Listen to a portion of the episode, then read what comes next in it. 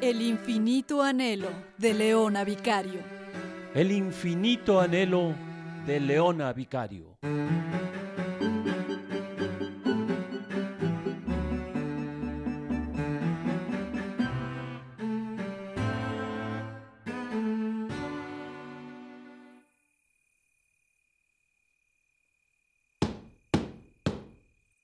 Traigo una orden de presentación. ¿De parte? De parte de la Real Junta de Seguridad y Buen Orden. ¿Para quién? María de la Soledad Leona Camila Vicario Fernández de San Salvador. ¡Ay, Dios mío! No puede ser. Soy yo. ¡Abra la puerta! Le ruego aguarde la presencia de su tutor, el ilustre abogado don Agustín Fernández de San Salvador. Aquí presente, a la orden de Dios y de la corona. Se exige la presencia de María de la Soledad Leona Vicario ante la Real Junta de Seguridad. ¿Bajo qué cargos? Infidencia hacia el rey.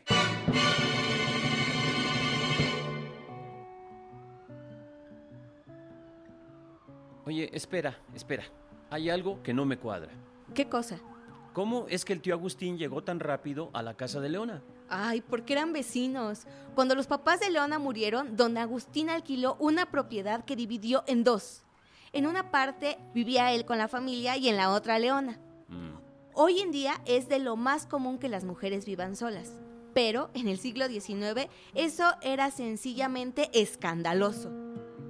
María Luisa Vicario, la hermana mayor, era viuda y también ejercía por completo su independencia. Eran mujeres adelantadas a su época.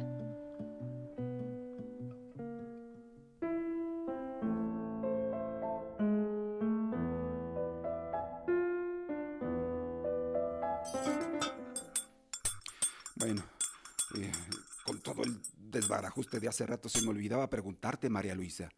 ¿Cuál es el motivo de la cena que estás preparando? No le entiendo, tío. ¿Cena?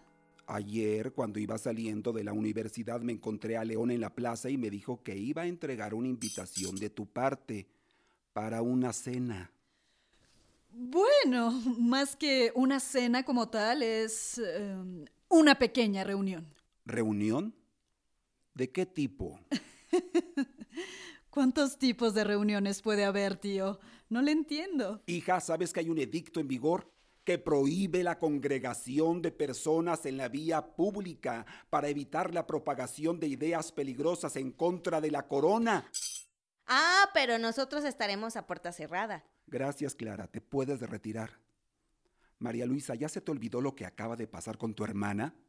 No demos más de qué hablar, por favor. Solo quería festejar con algunas amistades. Pero tiene razón, tío. Hay que ser prudentes. Se me olvidó por completo que ya se acercaba tu cumpleaños. ¿Por qué no celebras aquí en la casa con nosotros? Creo que sería mejor idea. Mañana temprano mando mis excusas a los invitados. Oye, ¿se puede saber quién era esa persona tan importante que debía recibir la invitación de manos de Leona? Eh, una amistad de la infancia. No la conoce usted, tío. Si quieres, yo puedo ayudarte a llevar el recado mañana, Luisa. De camino al despacho puedo desviarme un poco para pasar a casa de tu amiga. Manuel, ¿y cómo sabes quién es? Leona me dijo. Entre primos nos contamos todo. Oh, bueno, me voy a dormir, hijo. Acompañas a María Luisa a su casa, por favor.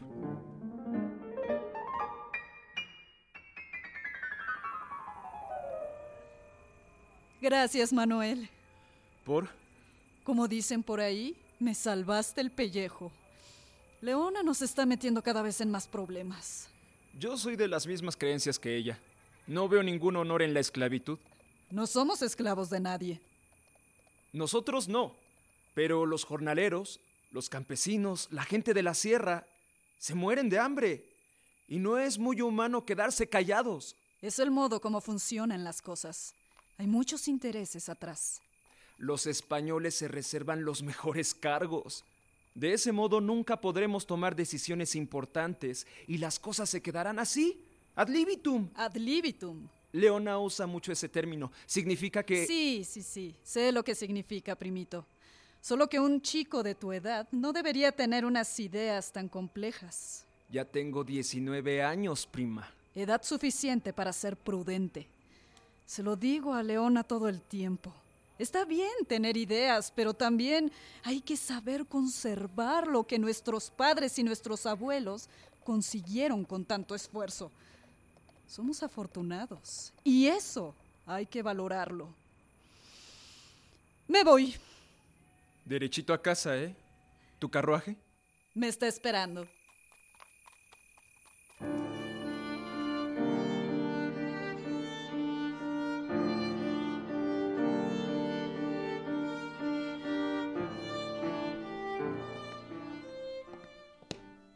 ¡Hey! ¿Qué lees, Leona? Estudiaste latín, ¿no? Ahí está el título. Mm, no aprendí nada, Leona. Con las declinaciones tenía suficiente. Philosophiae Naturalis Principia Mathematica. ¿Isaac Newton? No, pues sí estás muy avanzada. Lo que no entiendo es qué tiene que ver esto con la autonomía. Eso es precisamente lo interesante. Escucha esta frase. Tan elegante combinación de sol y planetas solo pudo tener origen en la mente de un ser inteligente y poderoso. Mm, curiosa afirmación. ¿Tú crees que a ese creador inteligente y poderoso le gustaría tener hijos sumisos? ¿No crees que preferiría que fueran libres e inteligentes a su imagen y semejanza? Definitivamente libres e inteligentes. Lo malo es que hay gente que nunca lo entenderá. Por cierto, ¿a quién fuiste a ver ayer?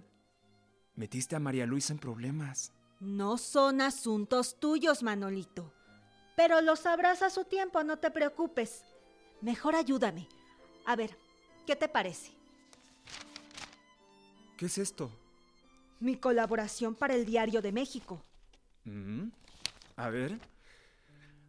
No contentos con nuestras posesiones, con el libre y privativo uso de sus preciosos frutos, los españoles avanzan hasta privarnos del último recurso, comprometiéndose a entregarnos a la dominación de una potencia, si no tan bárbara como la de España, si tan libertina y de corruptas costumbres como la misma Francia.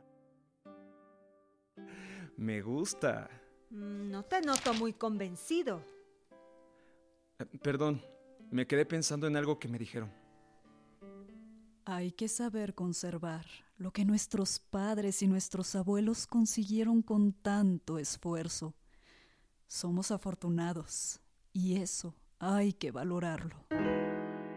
Quiero hacerte una pregunta, Manuel. Dime. ¿Estarías dispuesto a ir a combate? Hasta la pregunta incomoda. Por supuesto que sí. Pero eres aprendiz de abogado. ¿Qué sabes tú de armas? El amor por mi pueblo será buena guía. Así se habla. Supongo que nos parecemos. Pues claro, somos familia. Estamos predestinados a un objetivo común, supongo. Hablando de parentescos, ¿pudiste ver a Andrés? Sí. Y llegué a la conclusión de que perdió la cabeza. ¿Por qué? Quiere casarse. ¿Qué tiene de malo? Mi tío jamás me dejará. Están de por medio mis capitulaciones.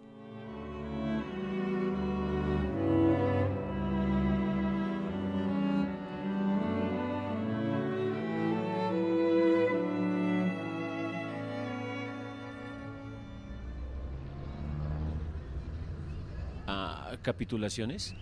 ¿Qué es eso? Capitulaciones matrimoniales. Ah, Eran compromisos prenupciales, una especie de contrato con el que la gente se comprometía a casarse. Leona tenía una capitulación derivada de su noviazgo con el abogado don Octaviano Obregón, originario de Guanajuato. o sea que sí tenía sus pretendientes, doña Leona. Definitivamente. Sobra decir que era una mujer culta, inteligente, de gran porte y muy atractiva.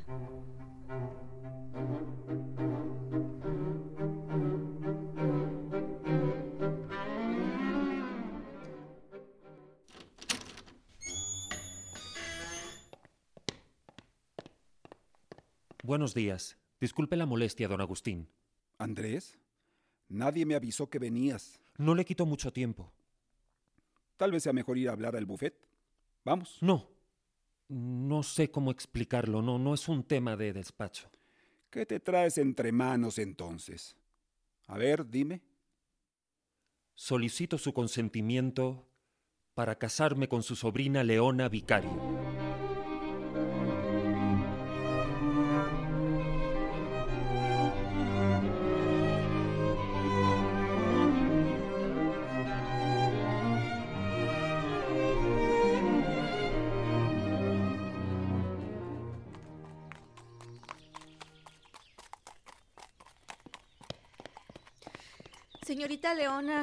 ¿No íbamos al mercado? Sí, pero vamos a tomar un atajo. ¿Atajo? ¿Por aquí? Sí, apriete el paso, Clara.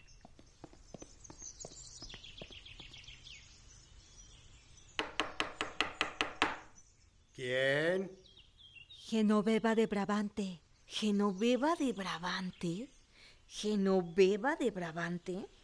Era una mujer que vivía en las cuevas con su hijito en brazos. ¿En las cuevas? Sí, huyó de su casa. La habían acusado injustamente de adulterio. ¿Adulterio? Dios santo.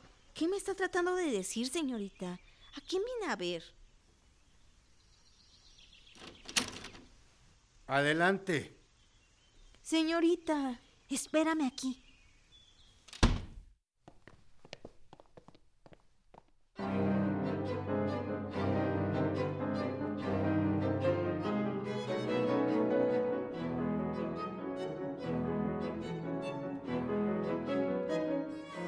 ¿Qué dices? Como lo escucha, me quiero casar con su sobrina. ¿Te sientes bien, Andrés? Nunca me he sentido mejor. Si todo sale bien, este será el mejor día de mi vida. Para empezar, Leona tiene un compromiso. Lo sé. Por eso vengo a solicitar su anuencia, para gestionar la cancelación de las capitulaciones. No creo que sea una solicitud muy afortunada. Usted lo sabe, don Agustín. Modestia aparte, soy uno de los mejores asistentes del despacho. En todo este tiempo jamás le he fallado. Confianza en ti sobra, muchacho. Pero estamos hablando de un compromiso demasiado serio. Cuando mi hermana falleció, juré cuidar a Leona como si fuera mi propia hija. No le entiendo.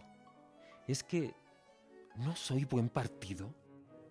Vamos a poner las cosas en claro. ¿Simpatizas con las ideas de autonomía? Un sentimiento americano inunda mi mente. Eso no lo puedo negar. ¿Lo ves? Ya suficiente tengo con que la Junta haya venido a querer tirar la puerta ayer. Tenemos un patrimonio que cuidar. El idealismo es bueno, pero también hay que poner los pies sobre la tierra. ¿Me está diciendo que no le convengo a Leona por la forma en que pienso? No me malinterpretes. El padre de Octaviano, su prometido, murió defendiendo ideas liberales muy cuestionables, aunque legítimas. Es un tema muy delicado. Puede enfrentar y dividir incluso a las familias. Además, Octaviano volverá muy pronto. Él y Leona descienden de familias mineras de gran alcurnia. Esto es una ofensa.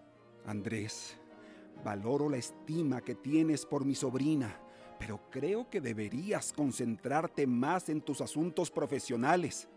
No sabes el carácter tan complicado que tiene Leona.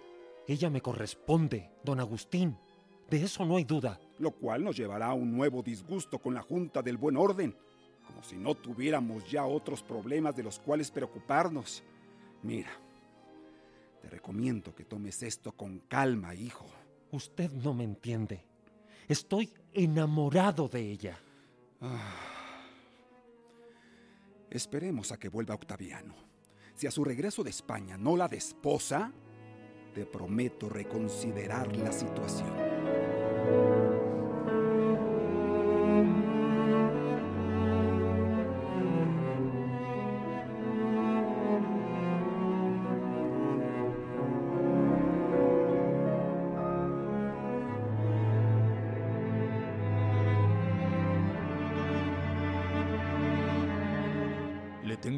Noticias, señorita Brabante. Esta noche viajo a Valladolid. ¿Qué dice? He asegurado a algunos porteadores que me acompañarán hasta Chalma. A partir de ahí viajaré por mi cuenta, pero no hay gran riesgo. Lléveme con usted por lo que más quiera. Le prometo que seré útil. Me temo que eso es imposible. ¿Pero por qué? En primer lugar, usted es mujer. Eso... En segundo, tiene un tutor a quien respeto mucho. Y en tercero, corremos peligro de muerte. Como sea, yo ya he hecho mi vida, pero una persona como usted, con apenas 20 años... No, no, no. Nos ayudaría mucho más desde aquí. Pertenecer al género femenino no es ningún impedimento. Lo que quiero decir es que... Si cree que tengo miedo, le invito a que me ponga a prueba. ¡Vamos! En este momento haría lo que fuera por ayudar a la causa. Dígame, ¿qué debo hacer?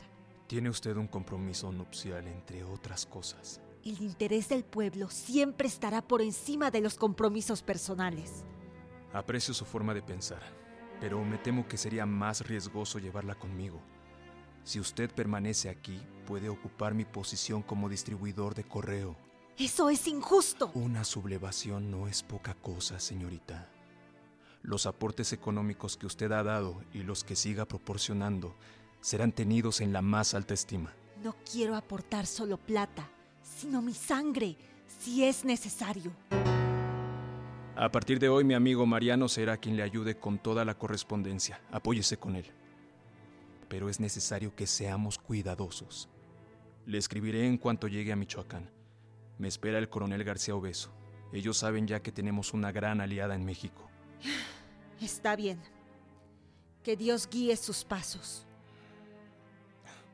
Su carta al sacerdote José María Morelos fue entregada, pero aún no recibimos respuesta.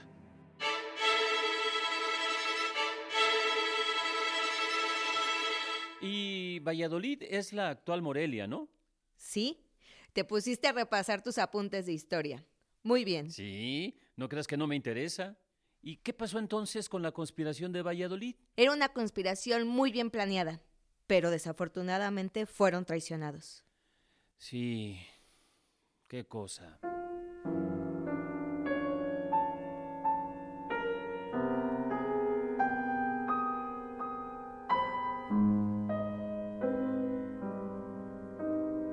Señorita Leona, qué milagro. ¿Se encuentra bien? ¿Dónde está Manuel? Permítame, voy a llamarle. ¿Qué pasa, prima? Nos traicionaron, Manuel. Tranquila, tranquila. Vamos afuera.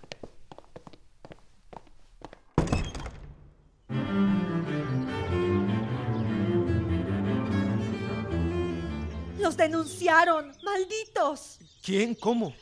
Ese maldito, un tal fraile Santa María, los traicionó. Se suponía que era de los nuestros, pero al final contó todo. Por si fuera poco, un teniente, el tal Iturbide, declaró contra Michelena. Todo se fue abajo, Manuel. Tranquila.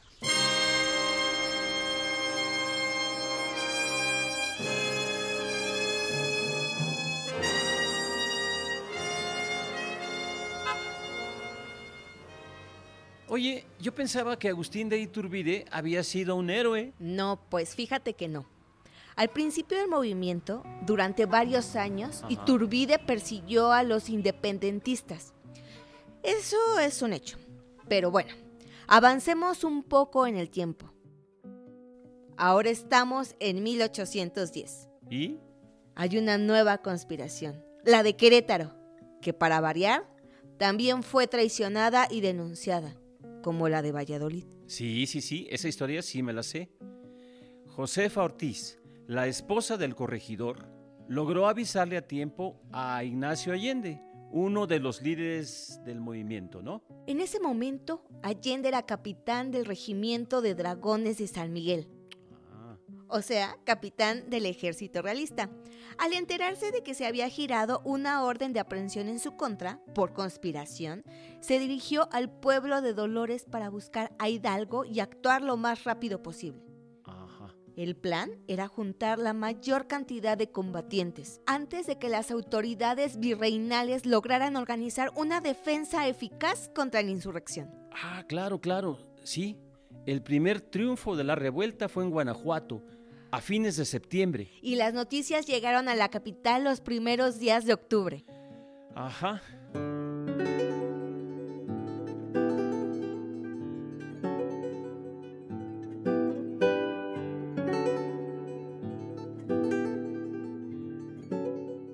Paren todo, estamos en problemas. ¿Qué pasa, Manuel? Hace mucho no veía tan enojado a mi papá. Nueva España se cae a pedazos. ¿Está bien, don Agustín? Siéntese un momento. ¿A dónde vamos a parar? Ese maldito cura y sus plebeyos. No lo puedo creer. Papá, no te entiendo. Hidalgo tomó Guanajuato. Se esperaba que lo capturaran en San Miguel, pero él y sus seguidores hicieron una masacre en la lóndiga de Granaditas. Tiene el bajío a sus pies. ¿A dónde vamos a parar, Dios mío? ¿Se sabe cuánta gente lo acompaña? Algunos dicen que 30 mil, otros que 50 mil. Esto no tiene nombre. Ese sacerdote perdió la cabeza. Se ha autoproclamado capitán general de las Américas. Sí. Ya era hora. ¿Qué dices? Eh, No, nada, nada. Don Agustín, ¿qué planea hacer el virrey? Ha ordenado al general Calleja que le haga frente a los insurgentes. Es difícil que los sublevados lleguen hasta acá, pero no imposible. Me preocupa sobremanera porque parece ser que se les unieron los desertores del regimiento de dragones. La causa que persiguen es noble, al menos. ¿Cómo puede tener causa noble una bola de saqueadores y asesinos que matan gente inocente? Ustedes no saben nada de esto. Son demasiado jóvenes para tener criterio. Papá, por favor. Cierren el despacho y nos vemos en la casa. Hay que hacer previsiones. Estamos en riesgo. ¿Estás pensando lo mismo que yo, Andrés? Por lo que más quieras, Manuel. Déjame ir a avisarle a Leona.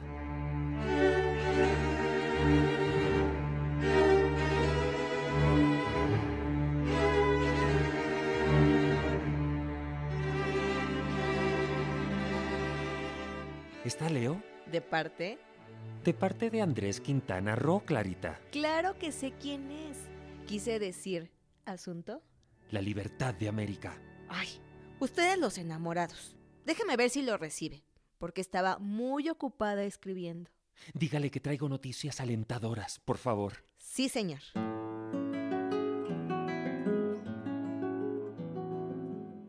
Andrés, qué gusto. Disculpa que te distraiga. Necesito contarte algo. Ya estoy enterada. ¿Pero cómo? Si tu tío nos acaba de... Tengo mis propios medios. Nuestras esperanzas nunca estuvieron mejor fundadas, ¿cierto? ¿A qué te refieres? Un ejército insurgente viene en camino. Oremos porque los realistas no les pongan demasiada resistencia. Dios quiera que el orden cambie y yo pueda casarme contigo. ¿Qué dices? ¿No te parece buena idea? Ya sabes lo que piensa mi tío. ¿Y qué piensas tú? Siento afinidad por ti, Andrés, pero creo que no es el momento más indicado para estas decisiones. El interés del pueblo está por encima del interés personal. Tienes razón. De hecho, quería decirte también que lo he estado pensando mucho y creo que lo mejor es que me una a las fuerzas de Hidalgo. ¿Qué? Esa gente representa mis ideales. Eres abogado, no sabes nada de armas. Ah, No por ello dejaría de ser útil. Tal vez necesitan un escribiente. Tal vez podría asistir al propio cura o al capitán Allende. No dudo de tu capacidad, pero... Leona, ¿alguna vez has sentido que estás... ¿Cómo decirlo? Predestinada para algo en particular. Sí, todo el tiempo tengo esa sensación. ¿Para qué sientes estar destinada? Para hacer de este lugar un sitio más justo para todos. Te amo. Y yo a ti. En cuanto pueda me uniré al movimiento. Te lo prometo. Yo haré lo mismo. No lo dudes.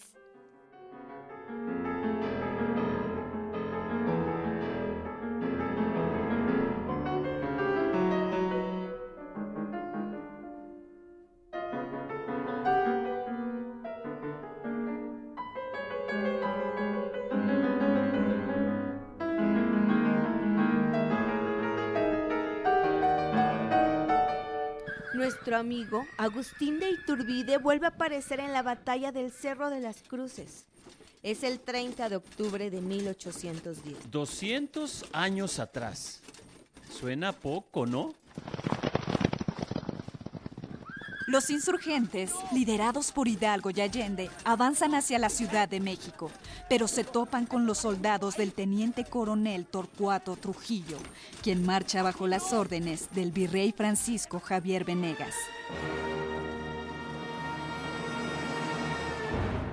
Trujillo coloca sus cañones en posiciones estratégicas y los esconde para que los insurgentes se acerquen con confianza.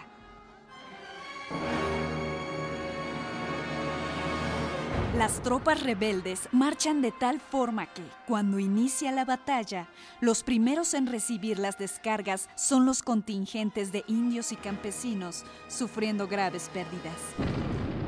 ¡Viva la Virgen de Guadalupe!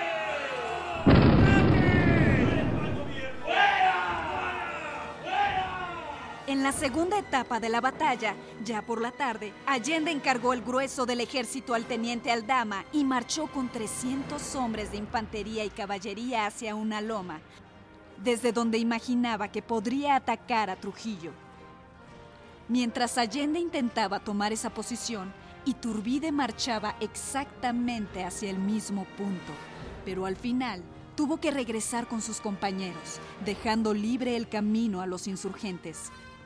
Así, Allende pudo comenzar el ataque por la retaguardia, sorprendiendo a sus rivales. Al verse rodeado, Trujillo ordenó la retirada. No sin antes hacer buen daño a las tropas independentistas. El caballo de Allende fue derribado por un balazo a quemarropa. Sin embargo, esta fue la primera victoria de los rebeldes frente a un ejército bien organizado, aunque se estima que perdieron la vida más de 2.000 insurgentes.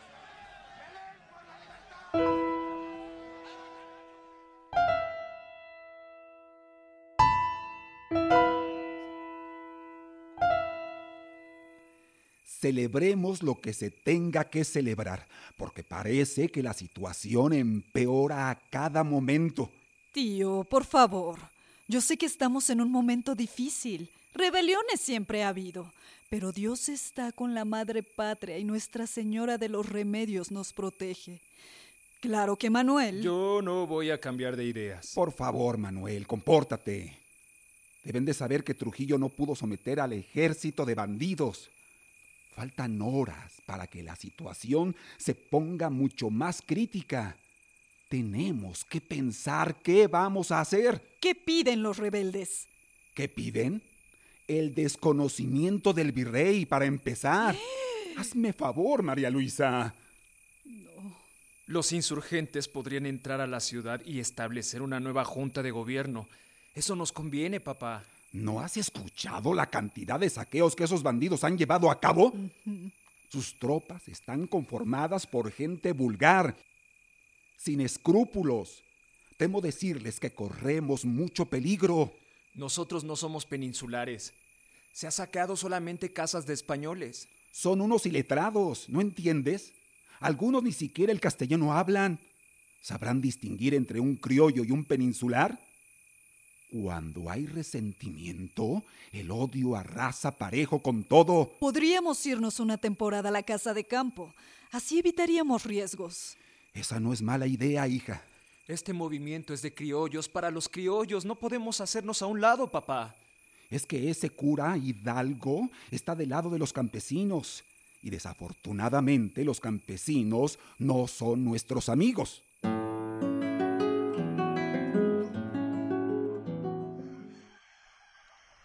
Qué bueno que viniste, Manuel. Siéntate.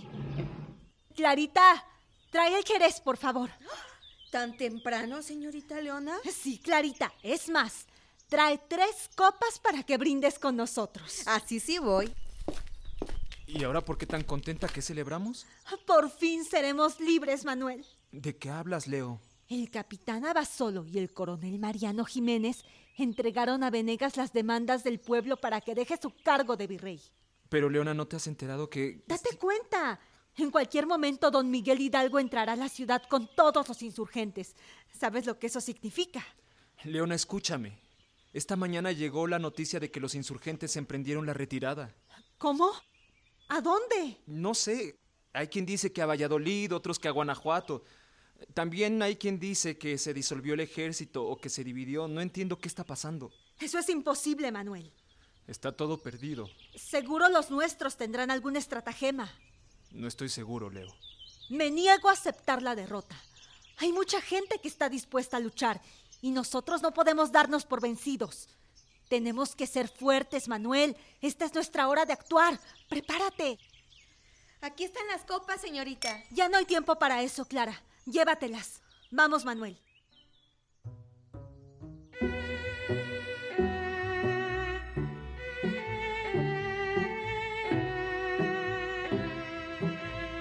El infinito anhelo de Leona Vicario es un guion original de Pablo Iván García. La investigación a cargo de Martín Arias.